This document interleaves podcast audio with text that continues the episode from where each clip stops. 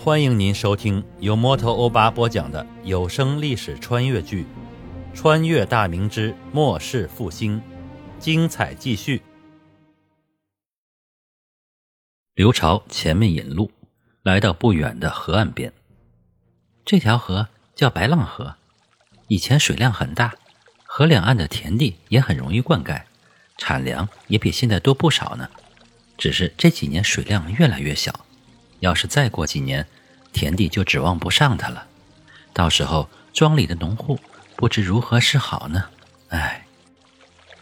刘朝边介绍边感慨，我听到他最后的叹息，微微一笑。刘朝，你管理这个庄子几年了？启禀皇爷，奴婢被分配到这个庄子已经五年了。因为每年给宫里纳粮比其他庄子多出许多。所以曹公公赏识，提拔奴婢为御马监奉御。嗯，做得不错，好生做事，朕亏待不了你。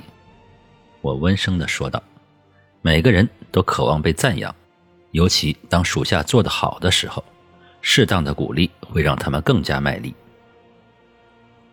奴婢当不得皇爷夸奖，只想为皇爷、为皇室尽心尽力。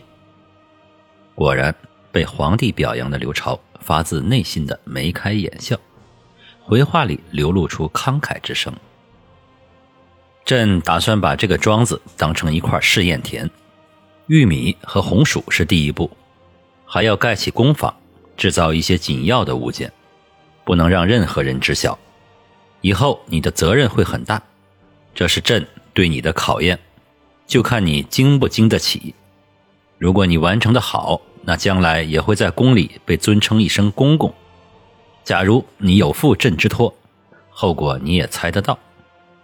我背着手看着远方，语气平和的淡淡说道。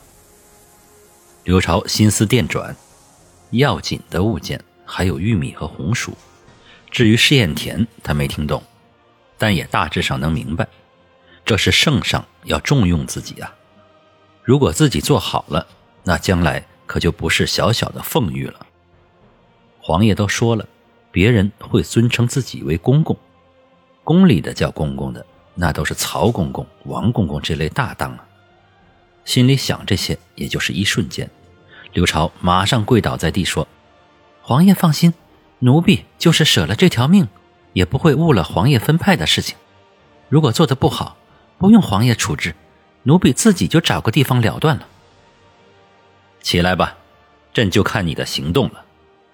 我转身举目望去，田地的尽头是葱郁的山脉，巍峨起伏，连绵不断。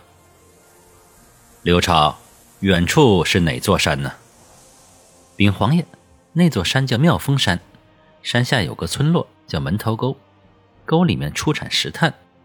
以前当地村民每到冬季就挖炭往京城里卖，村子因此也较为富庶。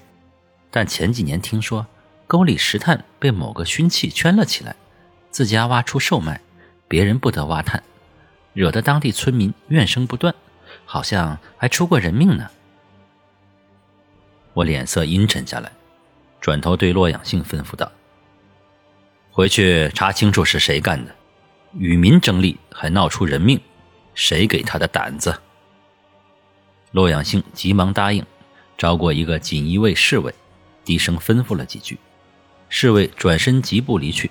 不一会儿，一阵急促的马蹄声由近至远而去。洛阳兴的办事效率和态度还是让我极为满意的。我赞许的看了他一眼。难得出来，今晚在这里住一夜，明早回宫吧。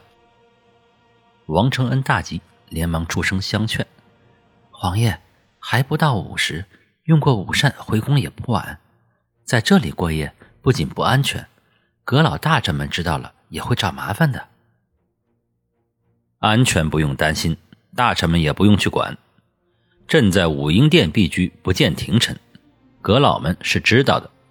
何况温体仁不是个没有眼色的人，他不说话，其他人谁会自讨没趣呢？朕在这里还是要细细的思考一下，然后拿出个方略，让刘朝执行。你不用再劝了，朕意已决。我的前身崇祯帝除了祭祀以外，从未出过宫。现在出人意料的要在宫外过夜，让王承恩很不适应。朕不能总在宫里，对宫外的事情，对百姓的疾苦一无所知。朕要做个接地气的皇帝，而不是只会与文臣斗心眼的傀儡。王承恩、洛阳性、刘朝三人不敢接皇帝的话，只能低头称是，因为这些话已经牵扯到了朝廷，他们三个的身份都是不能掺和的。回到村里的庄头家。已到了午时，王承恩、刘朝急忙去准备午膳，洛阳杏陪着我喝茶。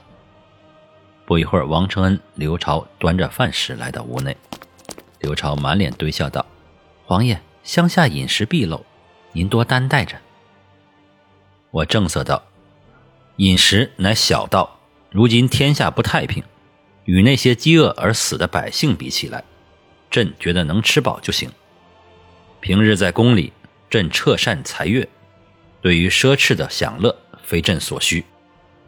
洛阳性等三人齐齐躬身躬声道：“圣上真乃千古明君，臣等敬服。”我摆摆手，恭维的话不必再说了。朕勤勉节俭，望能中兴大明，方才对得起列祖列宗。饭菜端上桌子，八菜八碗。虽说不上山珍美味，但也算是丰盛。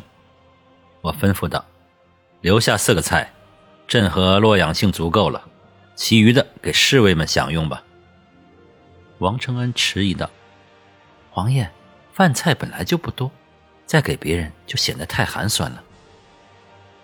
照朕的吩咐做，你常年在朕身边，难道不知道朕并不喜欢浪费吗？”王承恩无奈。与刘朝等将其余的饭菜撤走，桌上只留了四个菜式。我招呼洛阳庆就坐，端起米饭来夹着菜就吃。王承恩、刘朝在一旁站立服侍。古人讲究食不言，席间无话。不一会儿，我一碗米饭下肚，桌上的菜也动得不多。洛阳性在皇帝面前拘束无比，也只吃了一碗米饭。至于桌上的菜，根本不敢去夹。我也不管他，自顾自地放下空碗。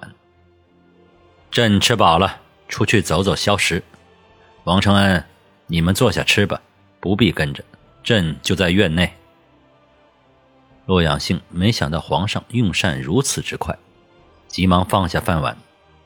臣也吃饱了，随陛下走走。王承恩、刘朝待要跟着，我瞪了他俩一眼，二人只能留在屋内吃饭。我和洛阳兴二人一前一后来到院中，侍卫正在轮流用饭。看到皇帝出来，吃饭的赶紧放下饭碗，操起兵器准备护卫。我温声说道：“你们吃，朕在院内走走，不必紧张。”侍卫们方才放松下来，没吃完的继续端着碗大口的快速猛吃。我走了几步，忽的想到一事。转身向身后的锦衣卫指挥使问道：“洛阳兴，锦衣卫提记有无使用火冲啊？”洛阳兴急忙回禀道：“回圣上话，锦衣卫提记都是武功高强之辈，以刀枪弓弩作为兵器，并没有使用火冲的。该因火冲长大，发射繁琐且威力也小，兵士们都不愿意使用。”我眉头皱了起来。熟知历史进程的我当然清楚，火器代替冷兵器是大势所趋，但明朝的火器质量实在不敢恭维。火冲没有标准化流程，口径大小不一，冲子也存在同样的问题。火药也不是纯净的黑火药，导致了火冲射程太近，并且因为粗制滥造，火冲非常容易炸膛。制作火器的工匠毫无地位可言，在衣食无着、忍饥挨饿的情况下，谁还会用心去生产？其实大明并不缺优秀的工匠，关键是要制定严格的制度，奖惩分明，充分调动起工匠的积极性，激发他们的创造性。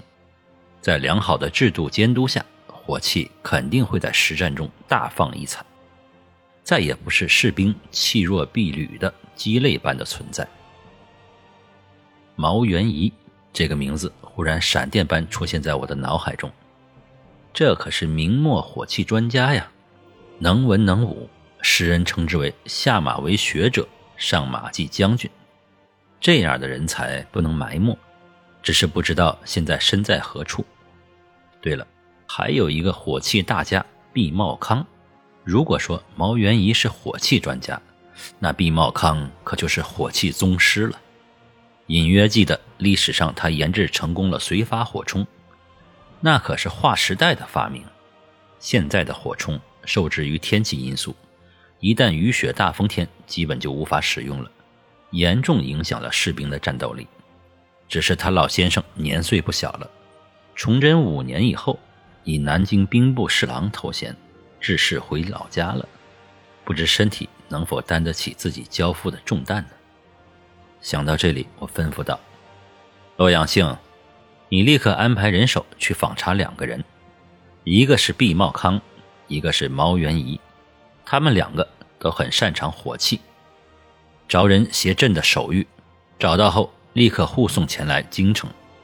毕茂康年事已高了，着当地官员安排人手服侍。”洛阳兴躬身接命，毕茂康他也有耳闻，毕竟是高官志士。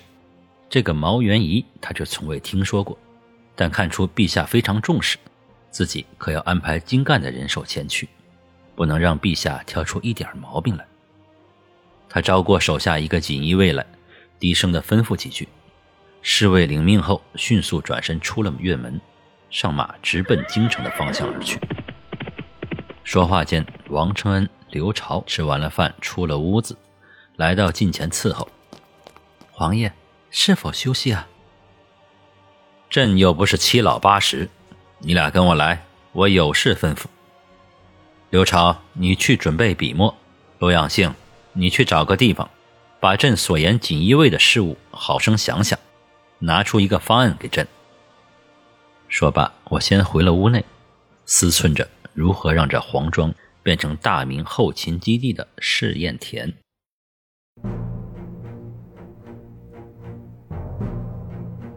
各位听友，大家好！主播最近正在参加喜马拉雅的有声书评选，需要您的助力。您只需要动动手指，帮忙点赞、评论、订阅、转发，就算是点开评论回复一个表情，也是对我的大力支持。欧巴在此真诚的感谢每一位听友。谢谢您。